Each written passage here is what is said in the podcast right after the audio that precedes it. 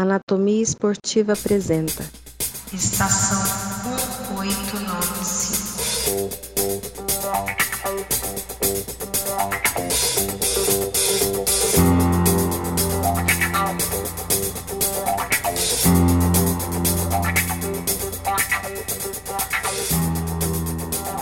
Olá, amigos, sejam bem-vindos a mais uma edição do podcast da Anatomia Esportiva. Hoje, um podcast, podcast especial. Começamos a falar do grande jogo em Lima no dia 23 de novembro entre Flamengo e River Plate. Talvez, na atualidade, os dois maiores times da América do Sul, sendo que o River com um histórico muito mais sólido do que o Flamengo. E para essa conversa, eu tenho o prazer e a honra, não tenho nem o que dizer a não ser muito obrigado. Eu trago o Léo Lepre, que é jornalista e produtor do blog Latino América Futebol Club do Globoesporte.com. O Léo fala muito de futebol sul-americano, conhece profundamente futebol argentino e também o River Plate. Léo, muito obrigado pela sua vinda. Tudo bem com você? Maravilha, tudo bem. Eu que agradeço, imagina as palavras, eu que agradeço o convite e estou aqui para tentar ajudar um pouquinho a, a gente é, desmembrar, né? tentar entender o que, que essa, essa máquina de títulos que é o River Plate do Marcelo Gajardo. É, você falou exatamente uma palavra hum, muito bem colocada, né? Uma máquina de títulos. É, quando tudo isso começou, Léo? Então, o Gajardo ele assume em 2014, né? Ele assume no meio do, do ano, no dia 6 de junho de 2014, ele assume o River Plate. O que eu acho que é importante a gente, a gente deixar bem claro que ele, ele não assume um River Plate de terra arrasada, né? Porque a gente, a gente associou muito aquela imagem do time que tocou fundo na segunda divisão e depois subiu para conquistar tudo que está conquistando agora. Mas isso não é mérito do Gajardo, é claro. É, tem muito que do, das conquistas dos cinco anos que é, é, que é mérito exclusivo dele. Mas o Gajardo ele não pega um River Plate completamente é, na, é, na sarjeta, né? Um River Plate tão em baixa. Na verdade, ele, ele recebe um River Plate que era campeão argentino, um River Plate que conquistou o título argentino da temporada 2014, né, da, do, do, torneio final 2014, das mãos do Ramon Dias. O Ramon Dias, que é um ídolo é, histórico também lá em Nunes, tanto como jogador como treinador, ele tinha sido campeão com o River Plate em 2014 e ele decide sair do clube. Ele não se dava muito bem com o Rodolfo Donofrio, que tinha acabado de ganhar as eleições, o presidente do River Plate, e ele decide deixar o clube e o caminho fica livre para Marcelo Gachardo. Quem vai buscar ele é o Enzo Francesco, que é o manager hoje do River, que ele chega junto com o Donofrio na nova comissão técnica ali, no novo, na nova comissão diretiva, né, como eles chamam na Argentina, que o. Donofrio pensou. E o, e o, e o Francesco ele já tinha, ele estava de olho no Gachardo, porque o primeiro trabalho do Gachardo como treinador foi justamente no Uruguai, no Nacional de Montevideo. Então, quando ele assume o Nacional, ele, ele, aposenta, ele se aposenta como jogador nacional de Montevideo e ele recebe o convite para treinar o, o, time ele já é campeão logo na, no primeiro campeonato dele pelo Nacional. Aí ele decide ficar um período sem treinar, ficar mais ou menos dois anos ali num período sabático, até que ele recebe o convite e a partir de então, desde 2014, o Gachado ele ganha pelo menos um título por semestre. Certo. E, e essa e qual é exatamente as grandes virtudes do Gajardo? Eu acho que o Gajardo ele tem, ele tem duas grandes virtudes. É, ele consegue ele consegue encontrar dentro do próprio elenco do River Plate ele consegue revezar o protagonismo. Por exemplo, é... as contratações que ele faz para o River Plate, nenhuma delas ele pensa já em resultado imediato. O Pete Martinez ele é contratado em 2015, certo? Uhum. E o Pete Martinez ele só vai render de fato em 2018, que é o grande ano é, esportivo dele, quando tem um amadurecimento físico, tem um amadurecimento tático, um, um amadurecimento, inclusive, de senso do, do, do, do, do papel dele no time. Em 2018, ele é peça fundamental na conquista da Libertadores. Só que ele, já, ele tinha sido contratado em 2015, ele passou por um período completamente é, de questionamentos por parte da torcida. O Pete Martins, no começo, ele não era uma unanimidade. e depois ele virou essa loucura que essa febre que o torcedor do River Plate tem, justamente porque ele foi o grande artífice né, do, da, do, da reta final do River Plate na, na, na Libertadores de 2018. É, é. A mesma coisa, por exemplo, o Nath Fernandes. O Nath Fernandes ele chega em 2016, o Nico de la Cruz chega em 2017.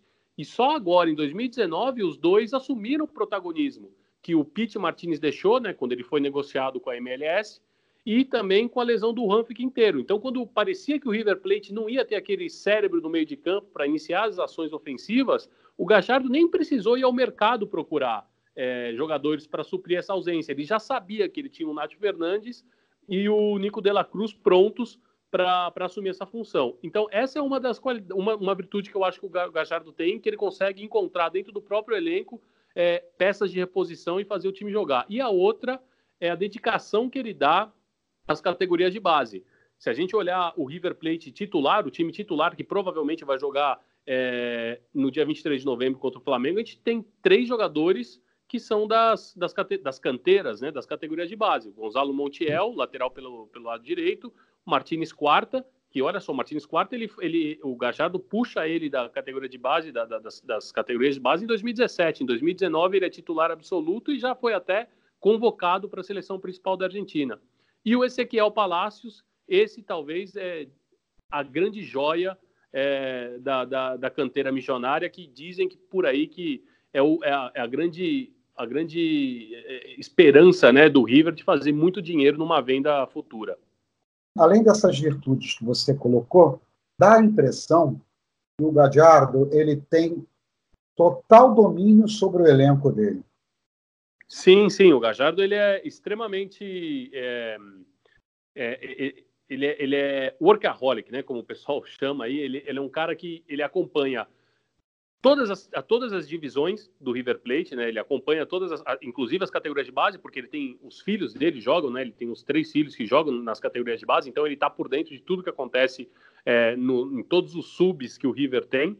E uhum. ele, ele é um cara que ele tem um total conhecimento do plantel. Ele sabe como ele pode usar cada peça e, de, e a forma que cada peça pode ajudá-lo. Por exemplo, na final de 2018, no primeiro jogo na Bomboneira, é, o Gajardo ele jogou a temporada inteira com, com quatro defensores, né, mano? Quatro defensores ali, dois laterais e os dois zagueiros. Para o primeiro uhum. jogo na Bomboneira, sem nem ter treinado, ele joga com três zagueiros. Ele vai, ele vai numa linha de cinco defensores para a Bomboneira. E ele não tinha treinado isso durante a semana. Inclusive, o Pinola, depois do título do River, é, eles comentam isso com ele. Falam, mas te surpreendeu? O Pinola disse sim, me surpreendeu, porque a gente sequer tinha treinado uma linha com três zagueiros. E e o Gajardo foi com três zagueiros para aquele jogo e ele sabia que ele podia jogar com três zagueiros porque ele não precisava treinar, ele sabia que iam corresponder. Então, eu acho que é, é, esse conhecimento que ele tem, aí é claro, né? Ele tem, ele tem uma comissão técnica também, o Matias Biscay e o Hernan Burran, são companheiros que ele tem desde as categorias de base do River Plate também, são amigos desde as categorias de base, também jogaram, é, fizeram parte do, da, da, do primeiro trabalho do Gajardo no Nacional e ele tem extrema confiança nesses dois homens, o Matias Biscay e o Burhan. São, são os braços, é o braço direito e o outro braço direito dele também, por dizer assim de alguma forma. Então é uma, é uma, é uma engrenagem que ela funciona de uma forma muito bem azeitada. Né? Muito interessante. Eu comecei a te perguntar sobre o Gadiardo, porque tal, o, o Gadiardo sempre foi, foi alvo é, de, curiosidade de vários torcedores aqui no Brasil e os torcedores que acompanham o futebol argentino é, olham o Guajardo assim, com certo desejo de tê-lo num clube brasileiro. É, Para a gente daqui a pouquinho já falar sobre o jogo, porque a gente ainda está falando de um dos protagonistas desse jogo do dia 23. Antes da gente entrar no mérito tático da questão, você vê no Brasil algum time com alguma estrutura ou filosofia de clube para que o Gadiardo pudesse trabalhar? Eu acho que ele poderia trabalhar aqui, sim. Eu acho que o, o, trabalho que o Renato faz no Grêmio, por exemplo, é um trabalho muito parecido, né? Uhum. É, com, com, exceção que alguma, alguma outra peça que o, que, o, que, o, que o Gachardo tenha na manga que o Renato não conta, mas eu acho que o trabalho do Renato no Grêmio, por exemplo, é muito parecido. E, e óbvio que se o, Gajardo, se ele viesse, porventura, para um futebol como o futebol brasileiro, que tem uma injeção financeira um pouco maior, é, se ele, por exemplo, tivesse num Flamengo, num Palmeiras, que são times com grande respaldo financeiro para montar os elencos, eu acho que ele não teria nenhum problema para trabalhar dessa forma também. É claro que o River tem um elenco que, que, se, que, que, que ele com, pode se comparar tanto a, a, a, Palmeiras e Flamengo, né? Recentemente saiu inclusive uma lista é, daquele site Transfer Market, né? Que é o site que o pessoal usa para para avaliar negociações, valor de mercado de cada jogador, e o River está super bem cotado ali, inclusive acima do, do Palmeiras e do próprio Flamengo. Então, eu acho que o Gajardo, em termos de estrutura dirigencial, talvez o Grêmio teria sido, ou, ou seja, o clube que ele mais consiga assim, encaixar o seu, a sua filosofia, o seu modelo. Mas eu acho que ele poderia dar certo em qualquer clube aqui, porque realmente é um treinador fora da curva. Quando começou a Libertadores da América, você, como um profundo estudioso do futebol argentino, do futebol sul-americano e também do futebol argentino, ah, você apontava essa crescente do River? Você, por exemplo, você se você pudesse apostar, pegar algumas fichinhas, você colocaria ali na casa do River? Ah, eu acho que eu colocaria, eu, talvez eu não colocaria todas as fichas, realmente, não, mas eu colocaria, não, é, eu colocaria algumas sim, porque, porque é, é, o atual campeão, é o atual defensor do título, e eu acho que o River ele está passando por um, na Argentina eles usam muito essa expressão, né? eles chamam de um doping anímico, né? Porque Sim. o River, ele, tá, ele parece que ele está, animicamente, ele está ele tá 100%, porque eles estão vindo de, de conquistas e de, de, de eliminações constantes em mata-mata. Eles vão eliminando o maior rival, virou o, o bicho de sete cabeças para o Boca Juniors, inclusive que o Gachardo, é curioso, porque o Gachardo conseguiu reverter essa, essa freguesia, né? Em duelos mata-mata, principalmente o Boca do, do Bianchi, ele tinha sido nos anos 2000 o bicho papão do River e agora é outra. O Gajardo é o bicho papão de todo torcedor do Boca. Então eu acho que o River Plate ele dava sinais assim de que ele poderia ele poderia chegar longe. Não teve um bom começo, é bem verdade na Libertadores. Começou empatando muito, mas o jogo no Beira-Rio, por exemplo, né, que ele ia perdendo para o Inter e consegue buscar o empate, é um jogo que deu uma demonstração de força ali, né? O River já mostrava que é, apesar de algumas peças que ele tinha perdido, né, como Prit Martinez, o Maidano, o Quinteiro estava fora, ainda, ainda era um time é, muito forte e um time muito com, com, esse estado anímico, com essa confiança é, muito elevada. Agora vamos falar um pouquinho do jogo, né? Vamos falar que está mexendo com a cabeça de quem é Flamengo, quem é River e principalmente quem quem não gosta dos dois times mas eu acredito que vai ser um prato cheio para os analistas, para os curiosos, para os astrólogos e tarólogos de todos, de todas as, as cepas, olhar esse jogo com bastante atenção, porque essa mudança de, de local influencia em alguma coisa na sua opinião, Léo?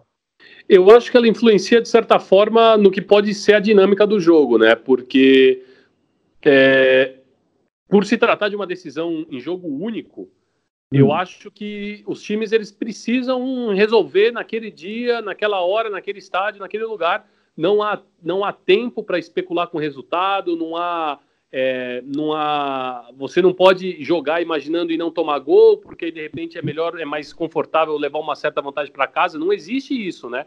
Agora a gente está jogando uma um, um, jogo que é, é decisivo, é final única, é ali, tem que, tem que resolver em 90 minutos. Então eu acho que de alguma forma o, o é, é, essa, esse aspecto emocional de uma pressão, de uma pressão por se tratar de um jogo único, ela pode influenciar sim. O River ele enfrenta já um, um, um, um, campeonato na Argentina, que é a Copa Argentina, em que os jogos são realizados dessa maneira: jogo único, em sede neutra. Só que é claro que os, os adversários que o River tem enfrentado são adversários de segunda, terceira divisão argentina, que, que não são adversários do peso e do tamanho do Flamengo. Claro que a, a, a, tarefa no dia 23 é muito mais complicada, a montanha é muito mais íngreme para o River Plate.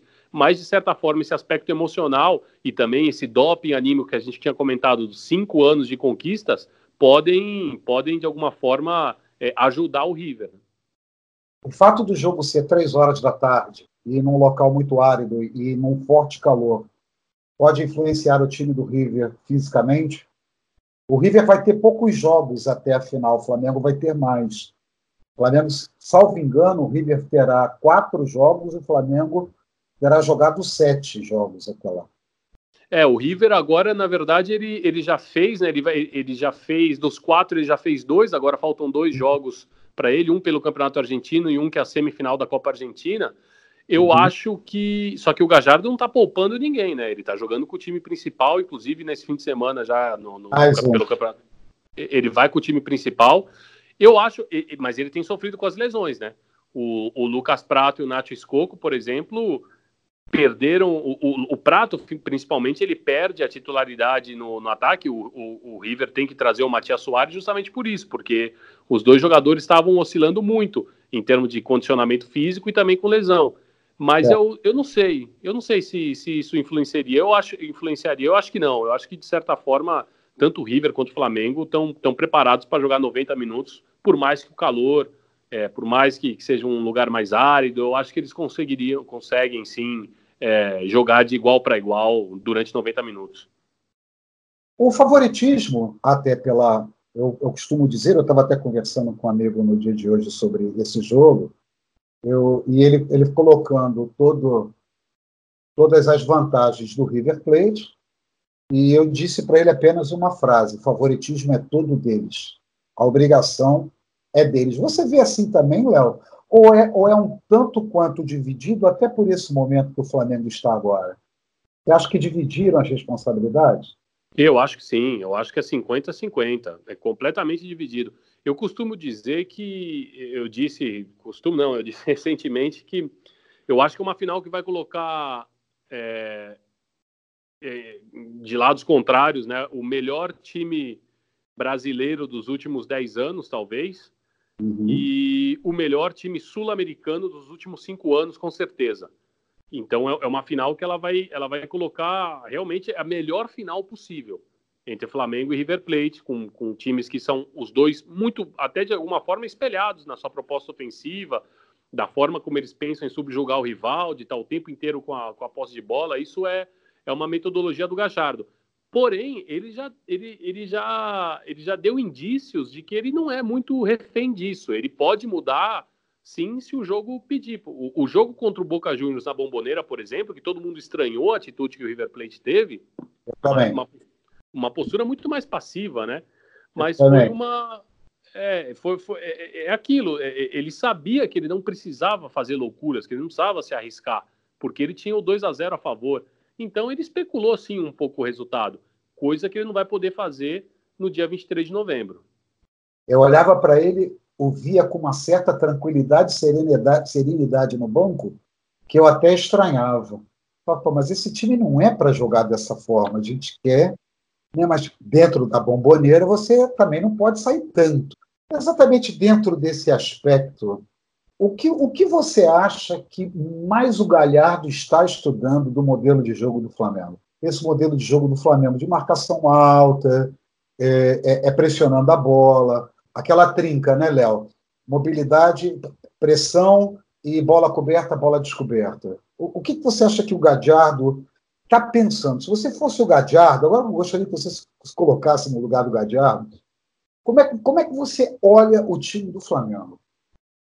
Eu acho que a grande preocupação do Gajardo, inclusive ele já manifestou isso e a imprensa argentina repercute muito, é, é a velocidade, principalmente do Bruno Henrique, né? Porque o River Plate ele não tem é, tanto o Montiel do lado direito como o Milton Casco pelo lado esquerdo, não são velocistas, não são jogadores. Então ele vai precisar reforçar esse lado aí, talvez Nath, Fernando, Nath Fernandes e Nico de la Cruz fiquem um pouco mais presos. Eu acho que ele, ele pensa em fazer isso, ou então ele jogue com o tal do doble 5, né? Ele pode uhum. colocar o Enzo Pérez e, um, e o Ponzio, mas o Ponzio é aquilo, já é um jogador de uma idade mais avançada, que o físico já não, não tá, não tá tão, tão em dia, porém é um jogador de hierarquia, né? um jogador acostumado com esse tipo de jogo, um jogador que é um emblema dessa fase desses, dessas fases ganhadoras, vencedoras do River. Se ele não quiser jogar com o Ponzio para reforçar esse meio de campo, para jogar com dois volantes, ele pode optar pelo Bruno Zuculini, que está voltando de uma lesão, mas também é um jogador que nunca conseguiu ser, é, ser, ser, o titular da posição, até mesmo porque o Enzo Pérez não dá espaço para ninguém, né? O Enzo Pérez é o grande coração desse, desse, desse, desse River Plate. Então, eu acho que a preocupação principal do, do, do do Gajardo agora é pelo, pelo, pela velocidade do jogo do, do Flamengo na fase ofensiva. O Flamengo, ofensivamente, ele é muito rápido, ele é muito veloz, com o Bruno Henrique, com o Gabigol. O Everton Ribeiro é quem talvez é, destoie um pouco nesse, nessa parte da velocidade, mas que compensa com, com, com uma qualidade técnica de, de, de, toque de bola, de drible, que, que é a referência técnica, digamos assim, do, do Flamengo. Então, acho que o Gajardo está pensando talvez em como segurar essa, essa, esses avanços rápidos do, do, Flamengo, principalmente pelos lados, e também é, se ele vai ali com doble 5, se ele joga com, com, com, com Pérez, Enzo Pérez e Ponzi, ou Enzo Pérez e Zuculini. E outro problema gravíssimo do River Plate, que aí acho que o Flamengo pode explorar, são as bolas altas, né? O Flamengo tem o Rodrigo Caio, que é um exímio cabeceador, tanto na, na, na na defesa como na fase ofensiva também. Ele volta e meia ele fazia seus golzinhos de cabeça pelo São Paulo, pelo Flamengo. Então, e o River Plate sofreu muito na bomboneira com a bola aérea, né? Então, acho que esse é outro aspecto que o Jorge Jesus talvez pode aproveitar e o Gajardo tem que abrir o olho. Voltando rapidamente àquele jogo do Grêmio, eu, eu divido aquele jogo, Léo, em quatro tempos. Os primeiros dois tempos, obviamente, na Arena do Grêmio e os outros dois tempos aqui no Rio de, no Rio de Janeiro na minha modesta opinião, o melhor tempo dos quatro foi o primeiro tempo lá em Porto Alegre. Eu não sei se o Gadiardo vai usar esse primeiro tempo como um alvo de estudo mais elaborado, quando teve muita velocidade, é, é, o Flamengo atacava o Grêmio, pressionava o Grêmio o tempo todo.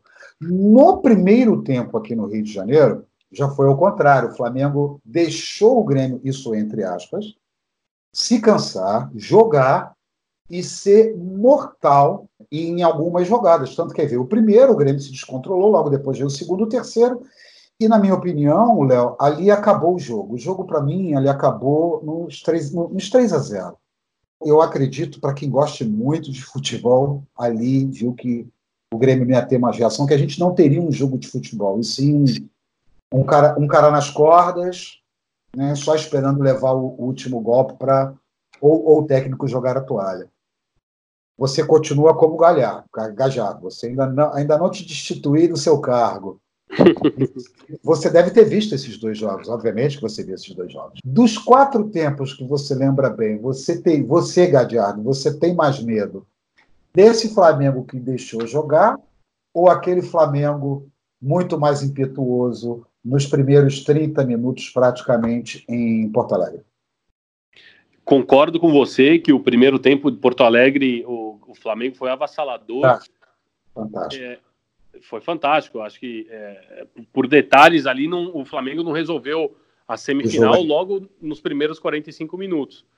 Uhum. Eu acho que, eu acho que, mas o Gajardo, eu acho que ele está preocupado com, com os quatro tempos, na verdade, porque o Flamengo ele, ele, ele mostra um, um leque de, de opções, de, de oportunidades e de, de variantes que mesmo quando ele foi pressionado pelo Grêmio nos, nos primeiros 45 minutos do jogo do Maracanã, depois ele conseguiu é, é, é faz, fazer um, um, jogo quase que perfeito, né? A goleada do, do Flamengo no, no Maracanã, a, é, todas as jogadas que não deram certo é, em Porto Alegre acabaram, a, acabaram dando resultado no Maracanã. Então era por, um, por, por uma questão de detalhe.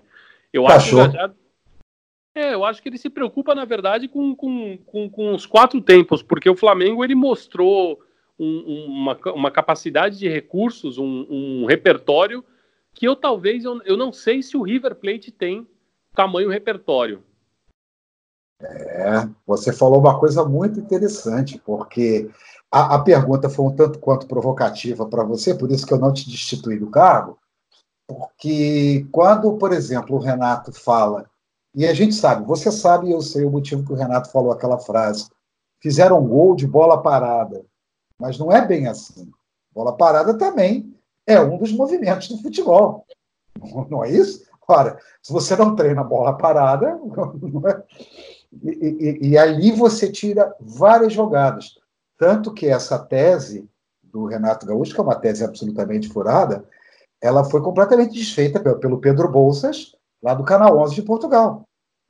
Ele foi, ele, ele acabou com tudo, ele mostrou passo a passo porque é que a jogada de bola parada, principalmente cruzamentos na área do Flamengo, ela é tão mortal pelo posicionamento do corpo dos jogadores, pelo, pelo, pelo tipo de jogada que é armada. Então você acredita, você falou que o Gadiardo tem essa preocupação. Sim, sim. A bola aérea, a bola aérea, eu acho que é, principalmente depois do jogo contra o Boca, virou, virou, acendeu o alerta para o Gajardo porque ele passou muito mal. O River sofreu muito com a bola aérea na, na bomboneira, tanto que o gol do Boca ele sai depois de uma jogada de bola aérea, né? Uma, era uma falta ali no lado direito do ataque do Boca. Então eu acho que o Gajardo ele, ele, ele precisa corrigir alguns movimentos. É, ele tem um bom cabeceador defensivo, né? Que é o, é o Pinola. Inclusive, é, ele coloca o Lucas Prato no segundo tempo justamente para ajudar na bola aérea defensiva. Porque o, o, natural não seria o Prato entrar, porque não era um jogo para ele. O jogo estava não era não, não, tava, não, não pedia um, um, um, jogador ofensivo com as características do Prato. Mas eu acho que o Gajardo ele pensava muito mais. É, por, é, o jogo era muito mais para o escoco. Mas o Gajardo pensava muito mais em como o Prato poderia é, ajudar defensivamente até do que até mais do que ofensivamente. Porque o jogo ele estava muito travado, ele estava muito parado. O Wilton Pereira Sampaio estava tava travando, amarrando o jogo com muitas faltas e o Boca percebeu o, é, o, o Emanuel Mas, por exemplo, ele perdeu, é, se não me engano, três chances claríssimas encabeçadas. Então, se uhum. o Flamengo conseguir, de alguma forma, é, encontrar aí é, o caminho em uma bola parada, encontrar o caminho numa defesa do River que talvez não tenha é, se, se, se, se articulado tão bem para defender as bolas aéreas, pode ser pode ser um caminho para o Jorge Jesus, mas eu tenho certeza que o Gajardo já está trabalhando nisso e, e para corrigir, inclusive, os movimentos defensivos em bola parada. Né? Nós não temos aqui no Brasil nenhum time que se assemelhe à forma como o River joga. Talvez em, em alguns momentos do jogo, uma coisa um pouco parecida. É, não, não, tem, por exemplo, é, essa história: o, o, adversário coloca um a zero e coloca um Lucas Prato, por exemplo, para fazer o corte das bolas alçadas na área. Nós não temos, não temos nada muito parecido aqui no Brasil. E, e como o Jorge vai ter alguns jogos até chegar à grande final, ele não, ele, ele não vai ter oportunidade de fazer esses testes. Mas, por um outro lado, ele também está estudando o, o, time do River. E sabe que o time do River não é aquele do Bomboneira, é aquele do primeiro jogo. Ah, sim, com certeza. Ele sabe disso. Inclusive, eu conversava com o jornalista, com, com o Diego Borinski, jornalista do Olé, né, argentino, é biógrafo do, do, do, do Munheco Gajardo, e ele, a gente conversava exatamente isso, e ele me contava, ele falava assim, não é o River Plate, deixou uma má impressão no jogo do Cabomboneira, mas a gente sabe que não é esse River Plate, é um River Plate que, que que jogou o que precisava jogar na bomboneira para sair com a vaga, não se esforçou. Até o Prato, depois do jogo, ele, ele dá uma declaração que ele diz: o, ele, ele diz alguma coisa como: Oi, nos tocou aguentar. É, né? hoje, hoje a gente teve que vir aqui e, e sofrer suportar. e passar, né? É, e suportar. Foi...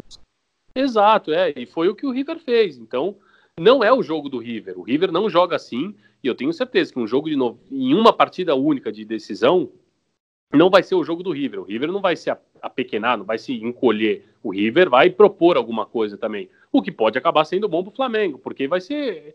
A gente torce para que seja realmente um jogo franco, né? Um jogo com, em que os dois times joguem com todas as capacidades que eles têm, tanto o River e tanto o Flamengo, porque são, é, sem dúvida nenhuma, é, o melhor time no Brasil e é o melhor time da Argentina. Então, não podia ter uma final é, tão, tão em alto nível como a gente vai ter no dia 23. Eu estou pegando o Léo Lepre agora e estou colocando ele como manager. Você mescla os elencos ou você fica com um elenco só? Se você tivesse que montar um super time, você você pegaria mais do River ou mais do Flamengo? Qual seria assim o seu time dos sonhos? eu mesclaria. enrascada, né? Não, é uma baita enrascada. Não, eu mesclaria, mas é, eu acho que aí, eu, por exemplo, eu ficaria com o goleiro do River, os laterais, os laterais do Flamengo, hum. por, porque Rafinha é, e, e, é, é, mais do que Montiel e, e o Felipe Luiz também é mais que o Milton Casco, apesar que o Casco está num bom momento. Eu ficaria com os laterais do Flamengo. Na zaga eu, eu faria uma combinação Pinola e, e Mari, talvez, num, num não, sei, não sei se ficaria com o Rodrigo Caio. E aí, agora tem a dificuldade, é agora. É, não, mas eu, eu ficaria com o Enzo Pérez, porque eu acho que o, que o Pérez, ele. O, o meio-campo do River Plate é muito bem ajeitado, né? Então, uhum. eu acho que eu, fica, eu ficaria com o Pérez. É, aí para frente é muito complicado, mas eu, eu daria algum jeito do Nico de la Cruz jogar com o Everton Ribeiro. E, e, e, e, talvez até com o próprio Arrascaeta, e aí eu tinha que fazer na frente uma combinação entre Gabigol e Santos Borré, ou Gabigol e Matias Soares, qualquer um dos dois. Mas eu acho que ficaria bem equilibrado o time. É, é, é verdade. A, a expectativa para esse jogo é exatamente isso. Você, você acredita, Léo, que esse vai ser um jogo de vários protagonistas? Começar pelo banco, eu vejo dois técnicos que um, um, por conhecer muito o seu elenco e ter muitas horas rodadas, para que as pessoas entendam, Léo, há quanto tempo esse time do River joga junto? É, eu posso dizer que, na verdade, é um time que, pelo menos de 2017, assim, a base dele desde 2017.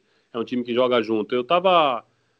Eu acho que, na verdade, o Gajardo ele também ele, ele não se faz refém nem de esquemas nem de jogadores. Ele consegue, ele consegue encontrar opções e variantes dentro do, do, do próprio elenco.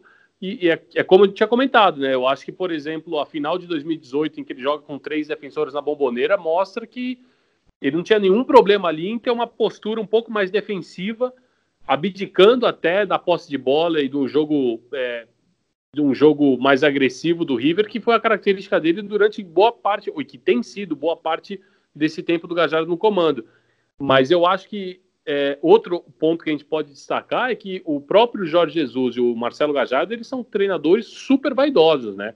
O Gajardo Isso. dentro da dentro do do, do, do, do, do terno dele, daquela postura, ele é muito vaidoso, ele não deixa de ser, e ele tem declarações é, que são muito tribuneiras, né, que são para a torcida mesmo, como dizem na Argentina, as declarações tribuneiras que ele faz para o torcedor do River. E quando alguém às vezes bate nele, que dá, dá um, faz uma crítica um pouco mais pesada, ele, ele, ele tem uma postura defensiva tal qual o Jorge Jesus. Então, acho que até nesse aspecto emocional, nesse aspecto psicológico dos dois treinadores, eu acho que eles são parecidos. Muito bem, Léo. É, você ainda vai analisar esse, esse grande jogo algumas vezes ainda lá no, lá no seu blog. É, você, acredito que você ainda vai fazer alguns programas até o dia dessa final lá no Latin América Futebol Clube.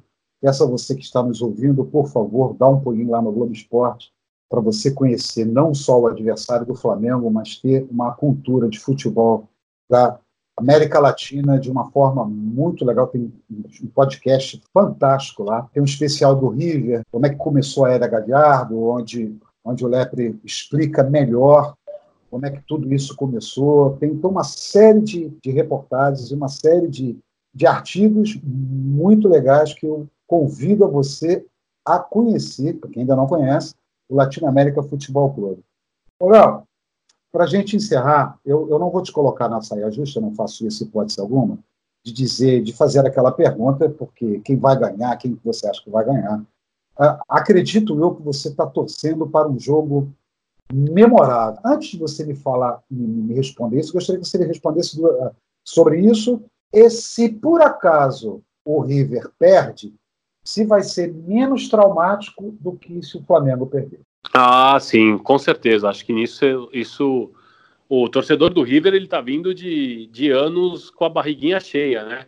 De anos de conquista, de anos com eliminações é, constantes que eles têm eliminado o Boca Juniors e querendo ou não isso já é, já é um tremendo título e eles querem, óbvio, a conquista da Libertadores, mas é não não não não não vai ser não vai ser uma mancha na trajetória do Gajardo e no que são esses, o que, ou que foram até aqui esses cinco anos e meio do treinador no comando do River. Eu acho que o que pode marcar sim é talvez uma despedida do Munheco, que tem propostas, já se fala do nome dele no Barcelona, mas eu tenho certeza que ele tem um mercado europeu Ele consegue hoje escolher o time que ele quiser, claro, com exceção dos, do Liverpool e do City. É, eu acho que ele tem lugar em qualquer, qualquer time na Europa, inclusive na seleção argentina, né?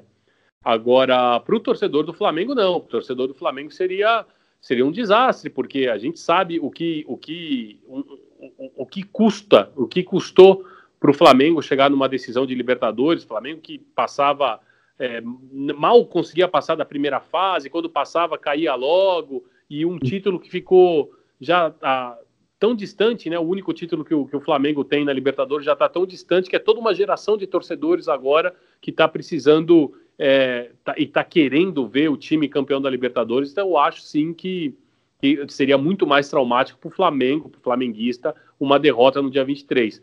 Agora, sobre favoritismo é bem complicado. Eu acho que esse jogo e eu não costumo ficar em cima do muro, não. Eu entendo a sua preocupação em não me deixar numa saia justa. Eu não costumo ficar em cima do, do muro. Mas eu acho que esse jogo está muito complicado. Eu, eu, acho que talvez o, eu daria um pouquinho de favoritismo para o River, não só pelo fato de cobrir o futebol sul-americano e o futebol argentino, mas justamente por conta de ser o atual campeão. É o, é o defensor do título, né? É no, numa luta de boxe, o, o, quem defende o cinturão tá, tá, tem, o, tem esse, esse leve favoritismo. Eu colocaria o defensor do cinturão um pouquinho, mas é pouca coisa, mais favorito que o Flamengo. Eu fiz uma comparação outro dia, se você me permite, daquela luta do Spider contra o Weidman, em que o Spider sempre entrava no ringue, no octógono, perdão, ringue não, octógono, me perdoe a todos, é, como o favorito, até que uma hora surgiu o Weidman. E aí a gente já sabe o resto da história. Né? Pode quem ser. É o, quem é o franco favorito, quem é o favorito sempre carrega essa responsabilidade. Mas eu, mas eu concordo com você, eu, eu não vejo um, assim, um favoritismo enorme. A responsabilidade por ter um elenco, como você mesmo já explicou para todos, é muito interessante que você, torcedor do Flamengo que esteja nos ouvindo, é, entenda quanto mais se treina, mais sorte, entre aspas, se tem no futebol. Então, quando você vem com um elenco que tem quase três anos jogando a base, como o próprio Léo explicou, é esse favoritismo que nós estamos falando. Do outro lado, no, no mesmo lado, nós temos um técnico que conhece bem futebol, é estudioso e, como o próprio Léo, repito, tem um mercado em qualquer time na Europa, exceto onde está o, City e o, o City e o Liverpool.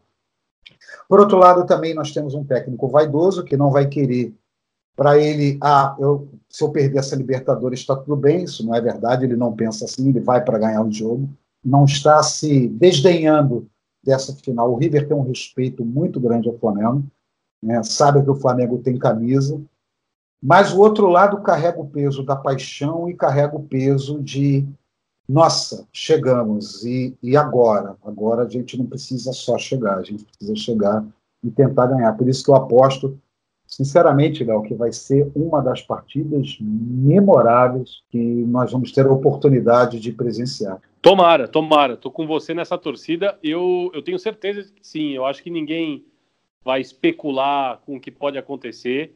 E vamos ver, vamos ver. Estou ansioso por esse dia 23 de novembro. E vai ser, sem dúvida nenhuma, uma final memorável. Uma pena que, que seja só um jogo, porque eu acho que Flamengo e River Plate mereciam dois uns jogos, quatro, uma final. Uns quatro. Uns quatro, uns quatro, poderia ser. Mas uma final daquela como a gente estava acostumado, um, com o Monumental de Nunes lotado, o Maracanã lotado, os dois maiores estádios de Brasil e Argentina recebendo duas grandes finais. É, seria uma coisa inacreditável, né? Para ambas as equipes. Uma coisa, uma coisa épica, realmente. Léo, você gostaria de fazer algum outro comentário? A palavra é sua, fale o que você quiser, fique à vontade. Não, eu agradeço muito o convite, um papo bem, bem gostoso, bem, bem que correu de uma forma bem natural, acho que deu para dar uma, uma, boa, uma boa explicada nesse River. Para quem ficou com mais dúvida, dá uma passadinha lá no blog Latinoamérica, lá no Globoesporte.com, fica o convite. Eu agradeço demais o convite para é, e a lembrança para falar do River e estou à sua disposição aí sempre que precisar, só dar uma, uma ligadinha aí e a gente está por aqui, viu? Tá certo. É uma pena que a gente não vai poder fazer o pós-jogo. Ou pode, de repente, né? dependendo da partida, Vou tentar furtar um pouco do seu tempo para a gente falar desse pós-jogo. Vai depender muito desse jogo. Vai depender muito. Claro, tem jogo que você vai querer esquecer.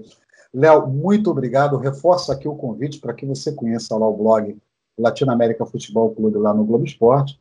Tem várias matérias, tem um podcast lá que o Léo produz. É um pessoal que fala bastante, né? Se encontra lá.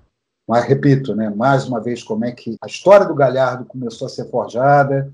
Tem a metamorfose do time de Galhardo. Se você quer entender um pouco mais de River, você que é torcedor do Flamengo, ou você que se interessa por futebol, reforço, dá um pulinho lá no América Futebol Clube. E aqui fica meu agradecimento a todos vocês que nos ouviram. Uh, pedindo sempre para que você nos siga nas nossas redes sociais e também assine o nosso canal lá no YouTube, que tem sempre um personagem muito legal que a gente conversa de esporte. O Anatomia Esportiva termina aqui. Um forte abraço a vocês, que venha logo dia 23, porque ninguém aguenta mais de tanta ansiedade. Muito obrigado, Léo. Até uma próxima. Fiquem todos bem. Um abraço.